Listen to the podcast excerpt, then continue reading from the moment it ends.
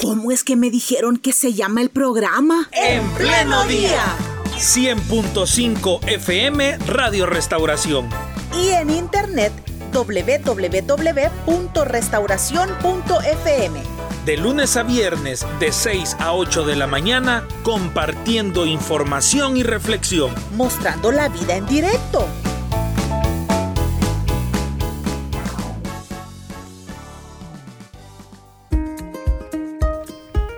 Con mucho gusto en nuestro programa le damos la bienvenida vía internet al doctor Napoleón Campos. Hoy vamos a hablar acerca de, acerca de temas que tienen que ver con Centroamérica. Para el caso nos vamos a referir qué es lo que significa para la región la extradición del expresidente Juan Orlando Hernández hacia los Estados Unidos y el doctor nos va a ir explicando más de este tema. Yo creo que es, esto lo podemos ver cuando, algo así como cuando a mi vecino de La Par en la colonia le pasa algo.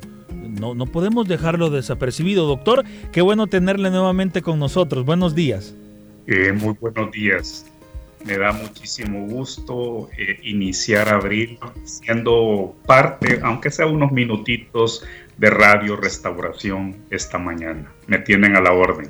Muy bien, doctor, dándole un vistazo a lo que sucedió en Honduras, que la Corte Suprema ratificó la extradición hacia los Estados Unidos del expresidente Juan Orlando Hernández. ¿Qué aspectos de esto llaman la atención o se les debe de prestar atención? Carla, eh, Ricardo eh, y amigas y amigos que nos acompañan, estamos siendo testigos muy afortunados, creo yo, gracias a Dios, de un acontecimiento que marca desde ya un antes y un después en la historia contemporánea de Centroamérica. Eh, y en ese sentido eh, eh, está esto ocurriendo al norte de nuestras fronteras. Estamos íntimamente ligados con el Triángulo Norte, con Guatemala, con Honduras eh, también con Nicaragua a través del Golfo de Fonseca. Y este hecho trascendental, quiero aclarar algo importante, eh, no es el primer presidente centroamericano que es extraditado a los Estados Unidos en fecha reciente. El expresidente de Guatemala, Alfonso Portillo, fue encontrado culpable por blanqueo de capitales, por lavado de dinero, eh, por una corte federal de Nueva York que no sé si es exactamente la misma que está requiriendo al expresidente hondureño Juan Orlando Hernández. Posiblemente sí, porque son cortes que se especializan en este tipo de casos. El punto es que el expresidente de Guatemala eh, fue eh, extraditado, fue condenado a seis años de prisión y a devolver también el dinero que blanqueó y regresó a Guatemala. Cumplió su condena porque su condena fue por seis años. Ahora estamos en un caso no solamente distinto, sino que en un proceso eh, completamente novedoso porque la extradición de Juan Orlando Hernández, tomando en cuenta su expediente, tomando en cuenta que su hermano ya fue condenado por esta misma Corte Federal de Nueva York por conspirar para ingresar eh, eh, narcóticos, droga a los Estados Unidos, tomando en cuenta eh, que rompe y viola la constitución de Honduras al reelegirse y tomando en cuenta el deterioro democrático, tanto al interior de su partido, el Partido Nacional, como en el conjunto de la sociedad hondureña, que en estos momentos alcanzó y en algunos meses supera al éxodo terrible de salvadoreños y salvadoreñas, eh, sobre todo después de los huracanes, aquellos de eh, aquellas tormentas terribles de ETA y IOTA, eh, los hondureños que sufrieron mucho más los estragos de esas catástrofes salieron huyendo de Honduras por este conjunto de elementos, por estas tormentas eh, perfectas, donde hay catástrofes naturales, pandemia, tiranías, corrupción, eh, falta de oportunidades. Entonces, Juan Orlando Hernández eh, retrata a cabalidad esta Centroamérica a la que le queremos poner fin, la Centroamérica de la impunidad, la, Centroamérica de la mentira, la Centroamérica del despilfarro de recursos que en lugar de ir al desarrollo de nuestros pueblos, en lugar de ir a la construcción de escuelas, de hospitales, de mejorar caminos,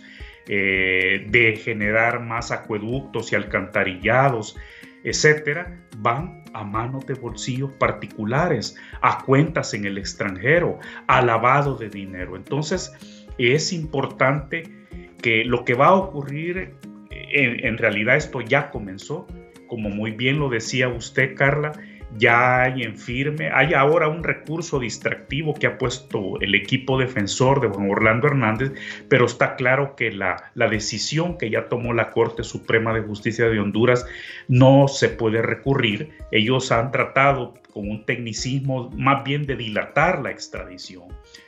Y aquí vamos quizás al punto más importante, ¿qué vamos a hacer con esto?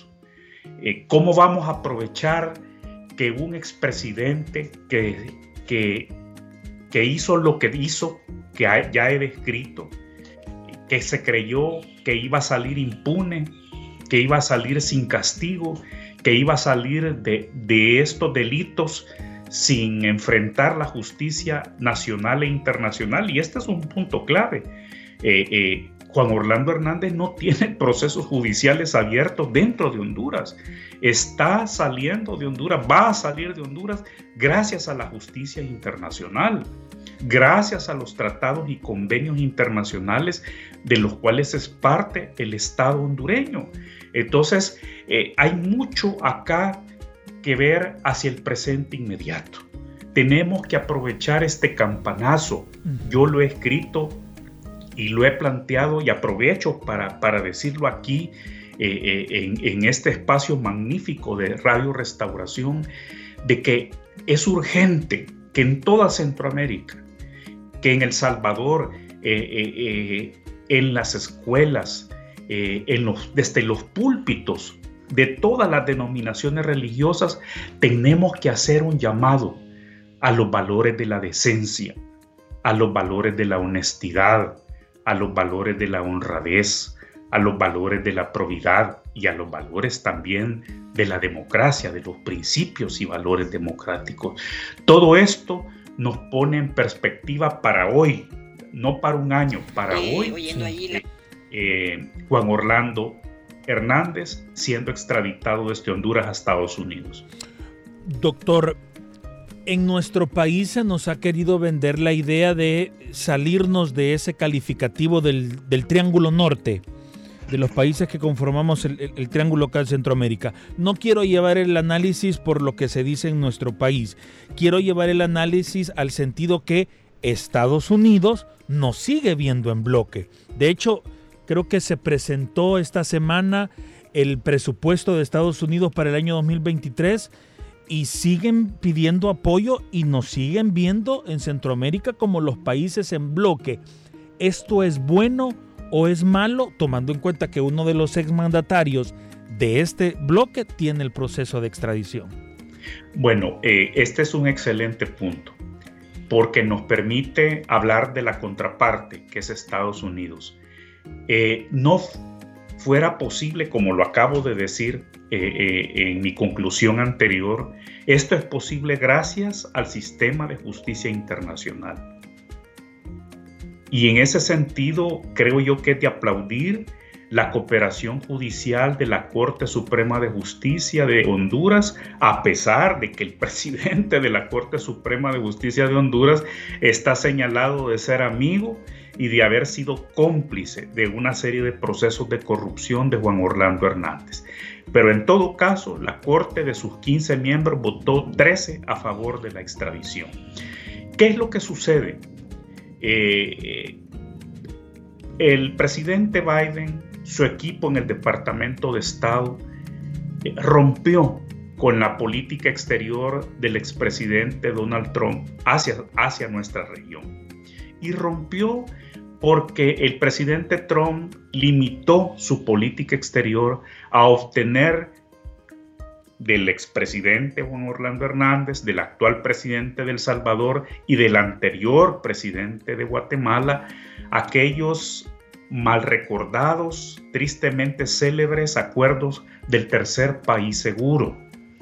Eh, y en ese sentido, eh, creo yo que fue lamentable que de esa manera le hayan dado la espalda los mismos gobernantes a estas realidades del éxodo centroamericano y sobre todo del Triángulo Norte. Hay que decirlo que debido al recrudecimiento de la represión y de la violación a los derechos humanos en Nicaragua, se ha reportado ya en México un incremento importantísimo de migrantes nicaragüenses que en los sondeos de opinión pública eh, que, que le son aplicados están reportando que salen por la tiranía y por esta violación a los derechos humanos por parte de Daniel Ortega. Entonces, esto es un éxito del plan Biden para Centroamérica. La extradición de Juan Orlando Hernández es un éxito eh, porque dejaron en claro aún el Biden candidato un mes antes de las elecciones presidenciales, hace ya año y medio, quedó muy clara en la presentación del plan Biden para la región que los temas de fortalecimiento democrático, de combate de, eh, y prevención de la corrupción, de transparencia, de rendición de cuentas, eh, iba a estar eh, en la primera línea de su trabajo para Centroamérica junto con los temas de generación de oportunidades, de apoyo a micro y pequeñas empresas, de facilitar las inversiones eh, en la economía real para generar empleos que hemos estado observando. No obstante, eh, eh, Honduras se nos venía quedando, fue importante este golpe de timón en Honduras en las elecciones presidenciales que creo yo que precipita, que facilita que estemos viendo con esta colaboración judicial de Honduras eh, eh, eh, este momento, insisto, tremendamente histórico. Entonces, ¿qué es lo que viene? Y, además quiero subrayarlo porque en la oportunidad anterior que me invitaron, que pudimos conversar sobre la crisis internacional generada por la cobarde agresión del tirano ruso Vladimir Putin contra el pueblo de Ucrania, tuvimos oportunidad de, dibujar ampliamente. Eh, eh, y creo que dejamos sentadas ahí las dinámicas y los procesos que siguen vigentes, lamentablemente todavía se mantiene esta agresión. Pero es curioso que esta extradición de Juan Orlando Hernández se dé en el marco de esta crisis internacional por Ucrania, lo cual nos indica que el equipo para Centroamérica del presidente Biden, y yo diría también el grupo tanto republicano como demócrata en el Congreso, no le han quitado el dedo al renglón de eh, el deterioro democrático, el deterioro constitucional, el desmantelamiento institucional que ha eh, ocurrido y sigue lamentablemente ocurriendo en Centroamérica. Si uno ve esto de manera ligera, puede o cabe la figura de que ah, Estados Unidos está haciendo el papel de bueno mientras que Centroamérica está haciendo lo contrario. Yo creo que no, porque eh, está muy clara eh, eh, la, posición de la sociedad civil y de la opinión pública a través de las pocas encuestas serias, metodológicamente científicas que todavía quedan en la región. Sin duda, el, el factor corrupción está presente en estos sondeos.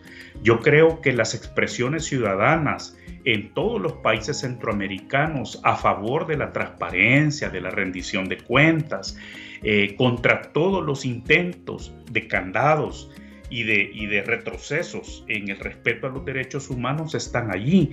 Así que yo creo que si el Estado es eh, las instituciones y órganos que ya conocemos, pero al mismo tiempo la sociedad civil, me parece que las sociedades civiles están honrando su compromiso con la comunidad internacional porque los tratados y convenios basados y cimentados en los principios y valores democráticos, nos comprometen a todas y a todos. No solamente son las instituciones y los órganos del Estado los que deben de acatar los compromisos internacionales, sino también las ciudadanas y los ciudadanos. Y yo en ese sentido me debo de quitar el sombrero porque me parece que eh, todas las sociedades civiles de los países eh, nuestros están, creo yo, poniendo lo suyo, poniendo lo propio para colaborar eh, en este proceso que no se detenga. Por eso creo que vamos este año, al que le faltan nueve meses calendario, creo que eh, eh, dista mucho de, de, que ya terminó con Juan Orlando Hernández. Al contrario, Juan Orlando Hernández es solamente el inicio de una etapa, créanmelo, yo creo, de mucha esperanza de que vamos a poder restaurar la vida democrática, constitucional e institucional en nuestros países. Doctor, si pudiéramos hacer alguna especie de pirámide mental de que otros actores de la vida centroamericana pueden verse afectados para bien o para mal, dependiendo de sus acciones, por supuesto. Este mensaje, no sé, es para los gobiernos, para los partidos políticos, quizás, eh, por el tema de Honduras, para el narcotráfico, que también es una realidad en la región. ¿Cuál es ese orden, digamos, de mensajes que debemos entender y atender? Bueno, mire, yo, eh, yo creo que eh, si revisamos, eh, claro, nosotros estamos más enfocados en El Salvador, pero si enfocamos la lista Angels en, en un marco Triángulo Norte, nosotros podemos ver y además la ejecución de la ley Magnitsky que yo me permití explicar también en el programa anterior a propósito de la crisis de Rusia y Ucrania y la figura de Sergei Magnitsky prácticamente asesinado en las cárceles de Vladimir Putin, eh, eh, podemos nosotros observar que eh, la suma de Canadá, la suma del Reino Unido, de la Unión Europea a la atención sobre Centroamérica dice mucho en estos momentos. curiosamente, las votaciones eh, sobre Ucrania en la OEA y en Naciones Unidas también han dicho mucho a la comunidad internacional quién está con la democracia global y quién no está con la democracia global. En ese sentido, el llamado, por supuesto, es para quienes como Juan Orlando Hernández se lucraron. Miren, eh, es que eh, no tenemos el tiempo, pero yo quisiera invitar eh, para quienes lo deseen hacer, está colgada la sentencia del hermano de Juan Orlando Hernández, está colgada desde hace tiempo ya también en idioma castellano y, es, es, una...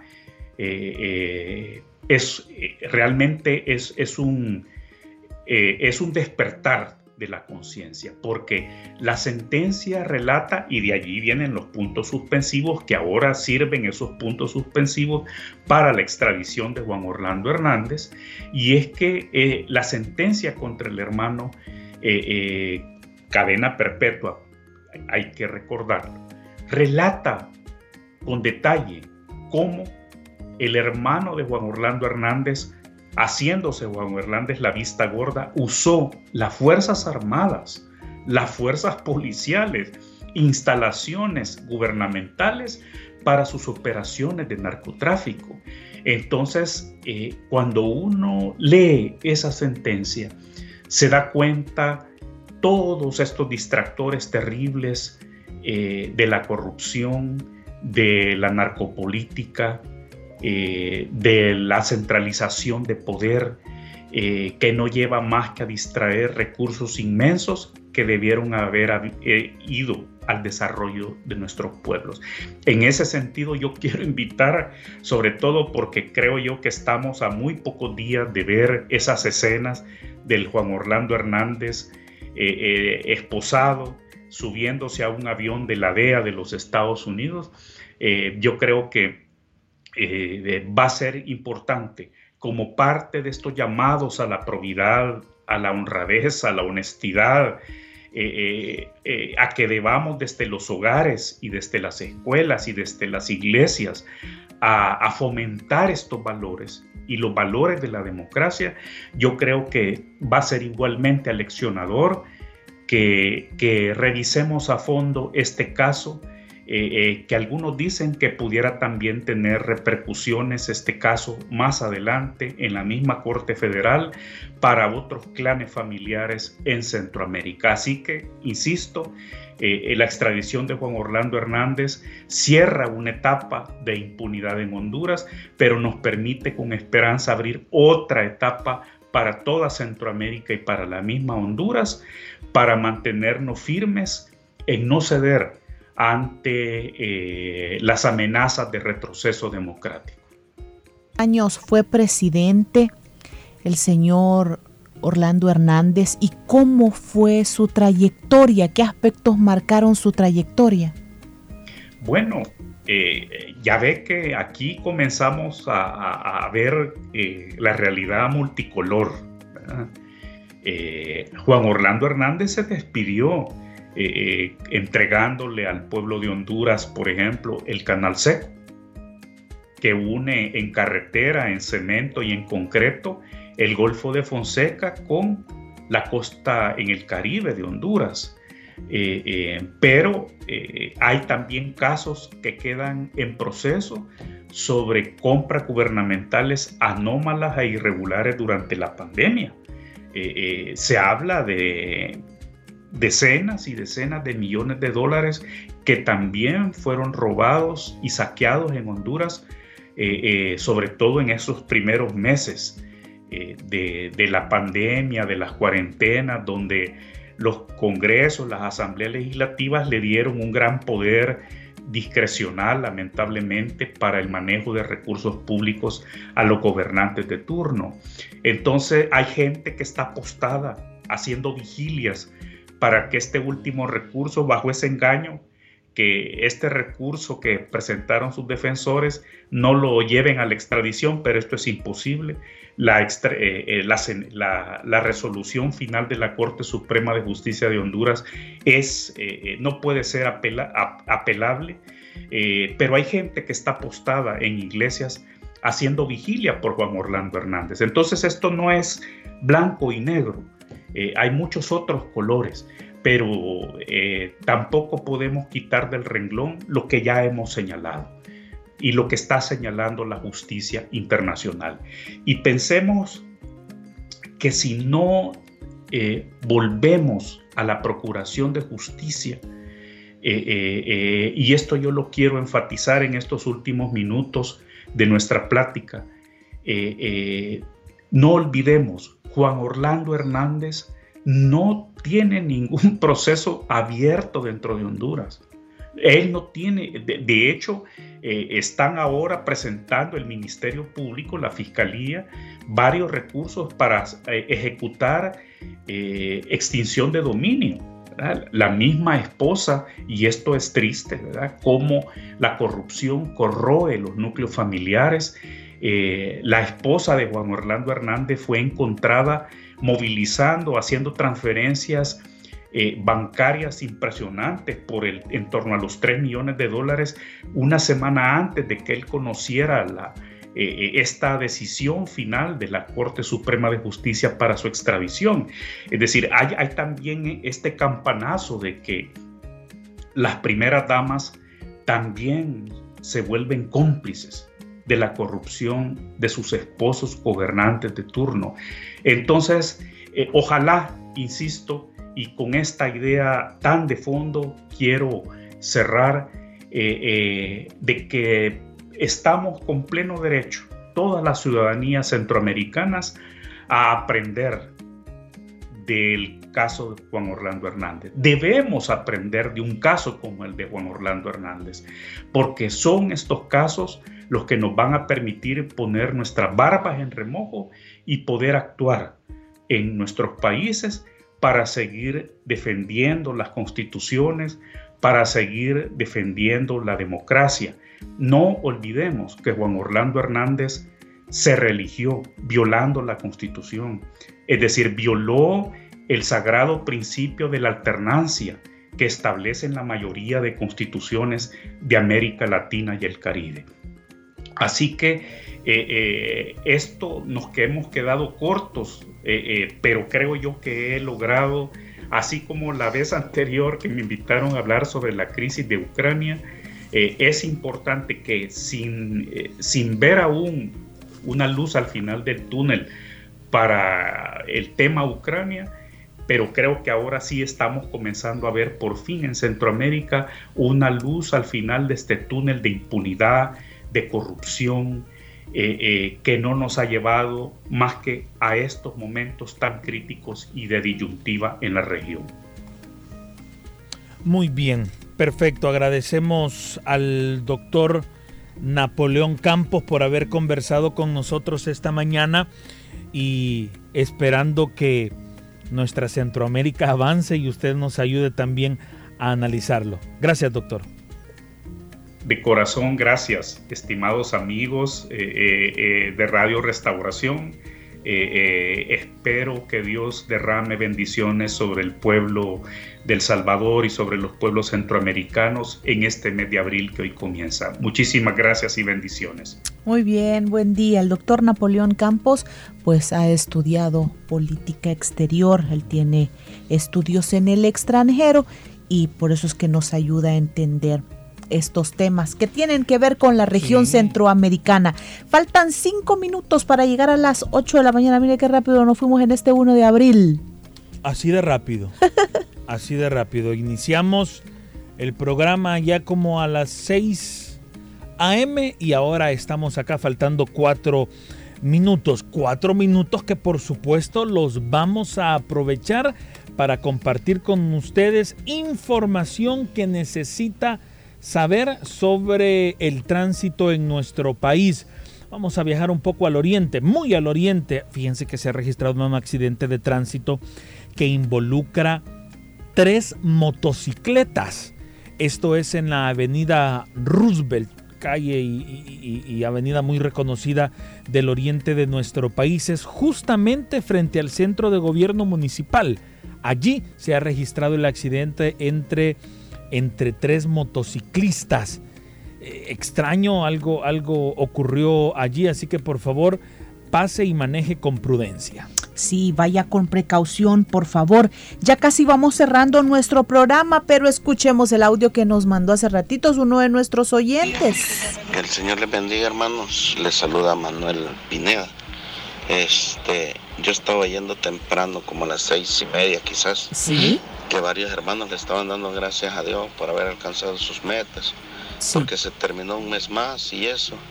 Déjeme decirles que para mí es primera vez que yo me comunico con la radio. Yo soy un fiel oyente, pero siempre me había quedado solo en oyente y me entró la curiosidad de, de bajar su número de WhatsApp, de, su página oficial. Entonces, porque me quería comunicar con ustedes. Muy bien, aquí estamos. Así como mis hermanos, yo estoy infinitamente agradecido con la misericordia y la gracia que Dios le pone a uno, hermanos, porque este mi profesión es prácticamente es, yo soy taxista, pero no taxista de los de los que andan taxis amarillos, correcto, sino que yo soy un tipo Uber, pero no soy Uber, o sea, yo solo trabajo con, Ejecutivo. clientes personales que yo he logrado hacer en el tiempo que tengo de prestar este servicio. Bueno, entonces para mí es algo prácticamente para los que trabajamos así como yo, porque no soy el único, sabemos varios,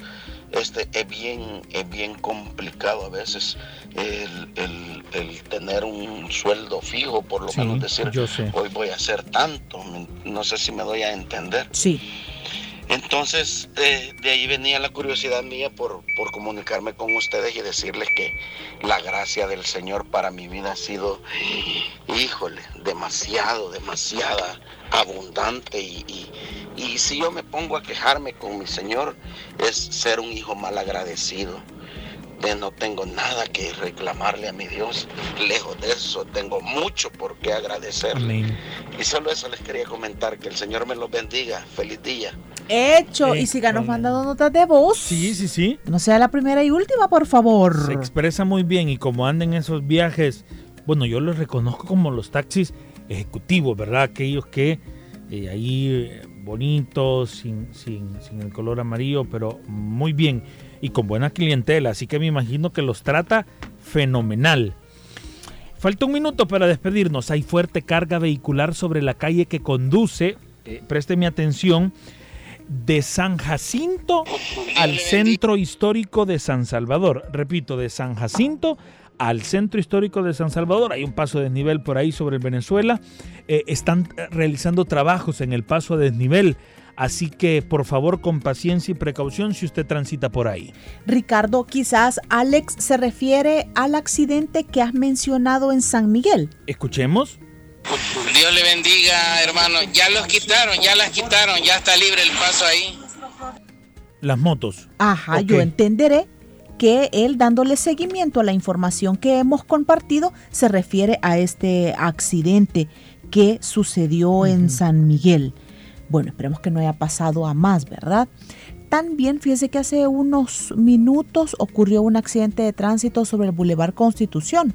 Antes de llegar al semáforo de la Gloria, uno de los vehículos que venía circulando en el tercer carril provocó un percance. Mm. Entonces, esto eh, eh, ah, con un camión, lo que le quiero decir, ocurrió ya hace varios minutos, pero yo no sé si ya se resolvió la situación, si estos automotores ya avanzaron o qué, pero el carril que, que ocupan es tanto aquel que hacen de tercero, que no debieran, junto con el de la derecha, ¿verdad? Llegando al semáforo de la gloria. Tómelo en cuenta, por favor, 8 con un minuto les mandamos un abrazo tan grande como lo grande que será el cuarto mes del año. Por favor, cuídense mucho este fin de semana y nosotros el lunes, si el Creador así lo permite, estaremos con ustedes a las 6 de la mañana. Amén. Dios les bendiga. Nos despedimos del Facebook Live. Se me olvidó cortarlo después de la entrevista. Aquí seguimos en Facebook Live.